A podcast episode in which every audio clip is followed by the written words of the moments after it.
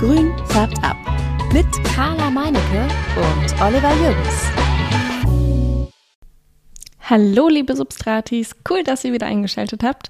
Und heute geht es wieder um eine Pflanze. Und zwar geht es um die Spatifyllum. Sie wird auch oft anders genannt. Wir hatten ja schon bei der Sansevieria, dass sie so viele verschiedene Namen hatte. Die hat jetzt noch einen Namen zusätzlich mehr. Also, sie heißt nicht nur Spatifyllum, sondern auch Friedenslilie, Einblatt, Scheidenblatt und Blattfahne. Wow. ich kannte sie bislang nur unter dem Namen Friedenslilie, Spatifyllum und Einblatt. Bei der Recherche bin ich dann auf noch die zwei anderen Scheidenblatt und Blattfahne gestoßen. Ich glaube, ich finde am schönsten den Namen Friedenslilie, weil sie auch so ein bisschen die Bedeutung mit reinbringt, so für Frieden. Wir haben zu Hause, also bei meinen Eltern zu Hause haben wir auch eine Friedenslilie stehen. Und ähm, ich meine irgendwann mal, dass meine Mutti gesagt hatte, ja, die muss auf jeden Fall gegossen werden und die muss auf jeden Fall auch am Leben erhalten werden, weil das ist, das ist die Pflanze, die bringt Frieden in den Haushalt. So, das ist mir so irgendwie im Kopf geblieben. Ich weiß aber auch nicht mehr, ob ich es mir gerade zusammenspinne, aber das ist ähm, das, was ich so ja, als erste Erfahrung mit dem Einblatt oder mit dem Spatifyllum ähm, ja, habe. was ist denn euer Lieblingsname so für, für, für das Spatifyllum? Schreibt es uns doch mal in die Kommentare oder bei Instagram. Also, die Spatifyllum gehört zu den Aronstabgewächsen. Es gibt circa 50 bis 60 Arten. Wie immer, wir wissen nicht genau wie viele, aber es sind auf jeden Fall unter 100 Arten. Sie gedeiht in ähm, dem tropischen Amerika, in den Philippinen und auf den Salomonen. Das sind pazifische Inseln. Bekannt ist sie für eine lange Blütezeit und ihre große tolle Blüte. Die Blüte sieht nämlich wunderschön aus. Sie hat ein großes Blatt, das ist die Spata. Das ist ähm, altgriechisch oder deswegen Spati in dem Namen, für altgriechisch Sparta. Und das bedeutet auf Deutsch Ruderblatt, ähm, Spatel oder auch Schwert. Und ähm, ja, dieses weiße, klare, reine weiße Blatt hat dann einen Kolben in der Mitte. Der ist ähm, sehr groß, auch die Blüte ist sehr groß für die Pflanze. Und ähm, was ich schon sagte, sie blüht sehr lange, deswegen ist sie auch so beliebt. Ähm, das ist ein bisschen wie bei den Anturien, die, ähm, oh, da weiß ich gerade gar nicht, wie die heißen. Ich nenne sie immer Flamingoblume. ähm, genau, die Flamingoblumen, die blühen ja auch immer sehr lang. Das sind die Anturien, die haben pink, orange, rot, knallrot, knallgelb und weiß, äh, weiße Blütenblätter. Oder Blütenblatt, das ist ja nur eins. Und ähm, genau, und sie ist auch bekannt für ihre großen, glänzenden grünen Blätter.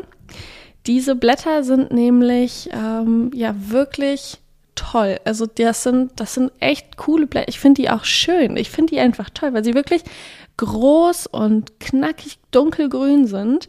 Und ähm, sie können, also die Pflanzenarten, das ist natürlich unterschiedlich, können zwischen 20 Zentimeter und 120 Zentimeter in der Höhe gewinnen.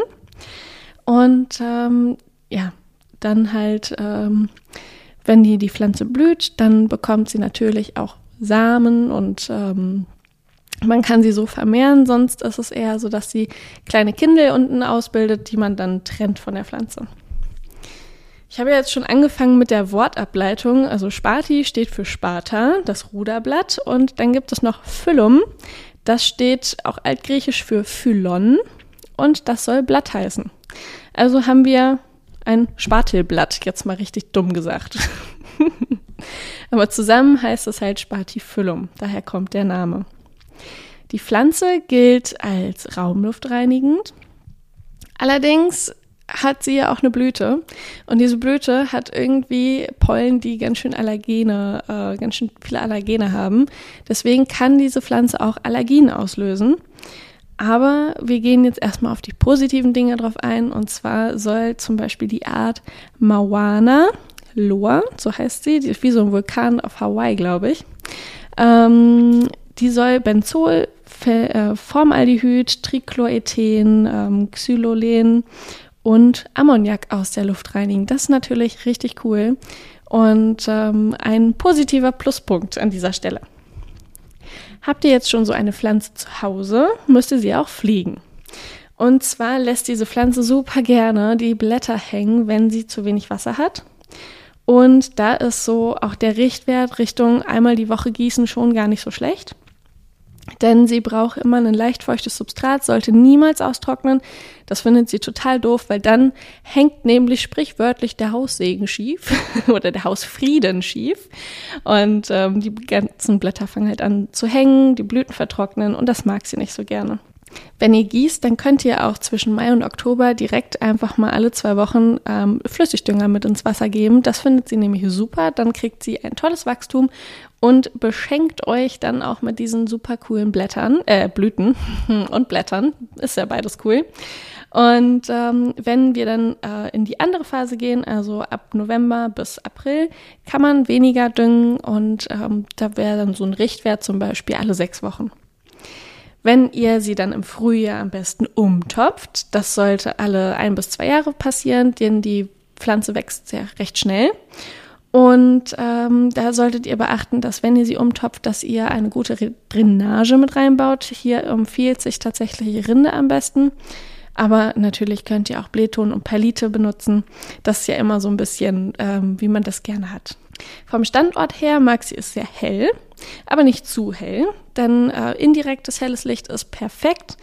Hat man die Pflanze dann aber doch zu sonnig stehen, dann bekommt sie so braune Flecken an den Blatträndern und ähm, sieht auch eher etwas traurig aus. Die Blüten finden das auch nicht so toll. Und die Pflanze sagt dann einfach so, oh, viel zu heiß ich sterbe jetzt ein bisschen. und dann bereitet sie euch Sorgen, weil sie dann nämlich auch anfälliger ist für Krankheiten. Vorzüglich ähm, lieben Spinnenmilben anscheinend diese Pflanze. Meine eine Nachbarin hier aus der Umgebung ähm, hat zwei ähm, Einblätter in ihrem Laden stehen und um die kümmere ich mich regelmäßig, weil sie zum einen zu hell stehen, dann äh, fehlte irgendwie Wasser, dann musste sie umgetopft werden und so weiter und so fort. Also das ist irgendwie so eine kleine Dauerbaustelle bei ihr so ein bisschen, aber das ist okay. Wir haben es mittlerweile ganz gut im Griff. Jetzt haben wir gerade entdeckt, dass es dann doch an dem einen Standort sehr hell ist obwohl da so eine Milchglasfolie ist, ist es trotzdem zu hell für die Pflanze und sie findet das überhaupt nicht cool. Es ist halt aber auch eine Südseite. Ähm, man kann da anscheinend nicht direkt von ausgehen, wenn man dann Milchglas hat, dass es dann, ja, so viel weniger Licht ist, ähm, dass die Pflanze das dann gut findet. Deswegen mussten wir sie jetzt umstellen. Von den Temperaturen her ist es am besten, wenn die Pflanze nicht unter 15 Grad kühlt. Das findet sie nämlich gar nicht so toll und dann geht sie auch eher in den Modus so, okay, tschüss, ich sterbe. Ähm, perfekt wäre es, wenn ihr die Pflanze zwischen 18 und 22 Grad haltet. Im Sommer natürlich ein bisschen schwierig, aber das sollte kein Problem sein, solange sie nicht in der direkten Sonne steht. Vermehrung hatten wir schon, ist Teilung und Samen, aber an der Stelle halt immer gern nochmal erwähnt, weil es ja auch zur Pflege gehört und ähm, Genau, die Samen, da ähm, ganz einfach in Erde ein bisschen anfeuchten und feucht halten, bis dann der Keim gekeimt ist. Oder ja, bis der Samen gekeimt ist, so rum. Wichtig für die Pflege ist auch noch, weil die Pflanze ja so große Blätter bekommt, dass sie ähm, regelmäßig entstaubt wird. Das ähm, kann man unter der Dusche super machen oder ihr nehmt einfach einen feuchten Lappen am besten vielleicht sogar noch eine Sprühflasche dazu. Und dann geht ihr vorsichtig über die Blätter rüber und entfernt den Staub. Was ich ja auch schon angesprochen hatte, gilt ja auch Richtung Pflege, sind ja dann die Spinnmilben, die die Pflanze dann sehr gerne belagern. Das ist natürlich super nervig, wenn ihr das zu Hause habt. Und äh, Spinnmilben sind so wirklich die prädestinierten Einblatttöter. Sie sind ja auch echt fies. Sie legen ihre Eier in das Blatt ab und ihr denkt, hey cool, ich habe jetzt alle Spinnmilben entfernt, ich bin fein raus. Und dann kommen die Viecher aber wieder, weil die aus den Blattzellen dann schlüpfen und die Pflanze erneut belagern. Und dann geht dieser Kreislauf weiter und weiter und weiter. Falls ihr übrigens mehr dazu erfahren möchtet, wie das so mit Krabbeltieren und ähm, deren ja, Vernichtung bzw.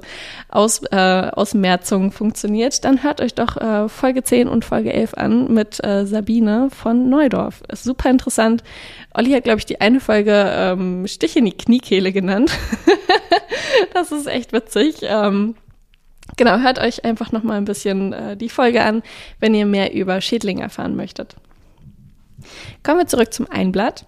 Das Einblatt sollte nicht gegessen werden, denn im Einblatt befindet sich Oxalsäure und die reizt gern mal so Schleimhäute und löst auch Übelkeit aus. Und wenn ihr das zu viel esst, dann ist das wirklich nicht in Ordnung und ihr solltet ähm, davon eher Abstand halten. Also die Pflanze ist schwachgiftig. Es gibt Neuigkeiten beim Einblatt.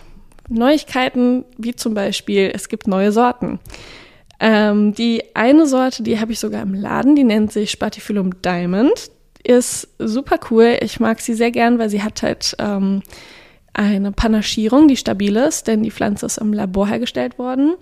Dann gibt es noch zwei weitere Arten, die auch panaschiert sind. Einmal die Picasso, die hat super viel Weißanteil. Die Diamond ist eher so wie so eine Thai Constellation gesprenkelt. Und dann gibt es noch die Sensation Variegata. Und ähm, die hat eher so eine Panaschierung wie so eine Monstera Mint oder eine Adansoni Indonesian Marble. Also eher diese, diese mintige Panaschierung. Alle drei Arten finde ich abgefahren. Ähm, ich glaube, ich hätte auch gerne mal die Picasso im Laden. Für mich jetzt selber privat zu Hause hinstellen eher nicht so. Obwohl ja eigentlich die Lichtbedingungen bei uns zu Hause da ja, perfekt für wären. Ähm, ja, ja, auf jeden Fall. Also die, die Picasso finde ich, glaube ich, am coolsten von allen, weil sie halt viel Weißanteil hat und auch so ein reines Weiß hat. Das ähm, ist bei der Diamond eher so ein bisschen Creme. Also halt wirklich wie bei der Thai Constellation, kann man jetzt echt sagen. Dann erzähle ich euch jetzt noch ganz kurz, was diese Pflanze alles Tolles für eine Bedeutung hat, dass ihr auch wirklich sagen müsst, ey Mann, die brauche ich zu Hause, damit der Haussegen nicht mehr schief hängt. Diese Pflanze, ich fand es so absurd, deswegen sage ich es auch so komisch, soll nämlich Heilung bringen, Hoffnung, Frieden, Tugend, Sympathie, Wohlstand und natürlich Frieden für zu Hause. Es ist ein bisschen zu viel des Guten, glaube ich, für eine Art, aber oder eine Gattung. Ähm, aber ja, ich finde es äh, ganz witzig, an der Stelle nochmal zu erwähnen und ähm, wer so eine Pflanze zu Hause hat, dem geht es anscheinend richtig gut. Tja, dann wären wir am Ende dieser Folge. Ich hoffe, es hat euch Spaß gemacht. Mir hat es auf jeden Fall Spaß gemacht. Und äh, ich wünsche euch noch einen wunderschönen Tag, Abend, Mittag, Morgen, wie auch immer. Und wir hören uns ganz bald wieder. Ciao. Grün färbt ab.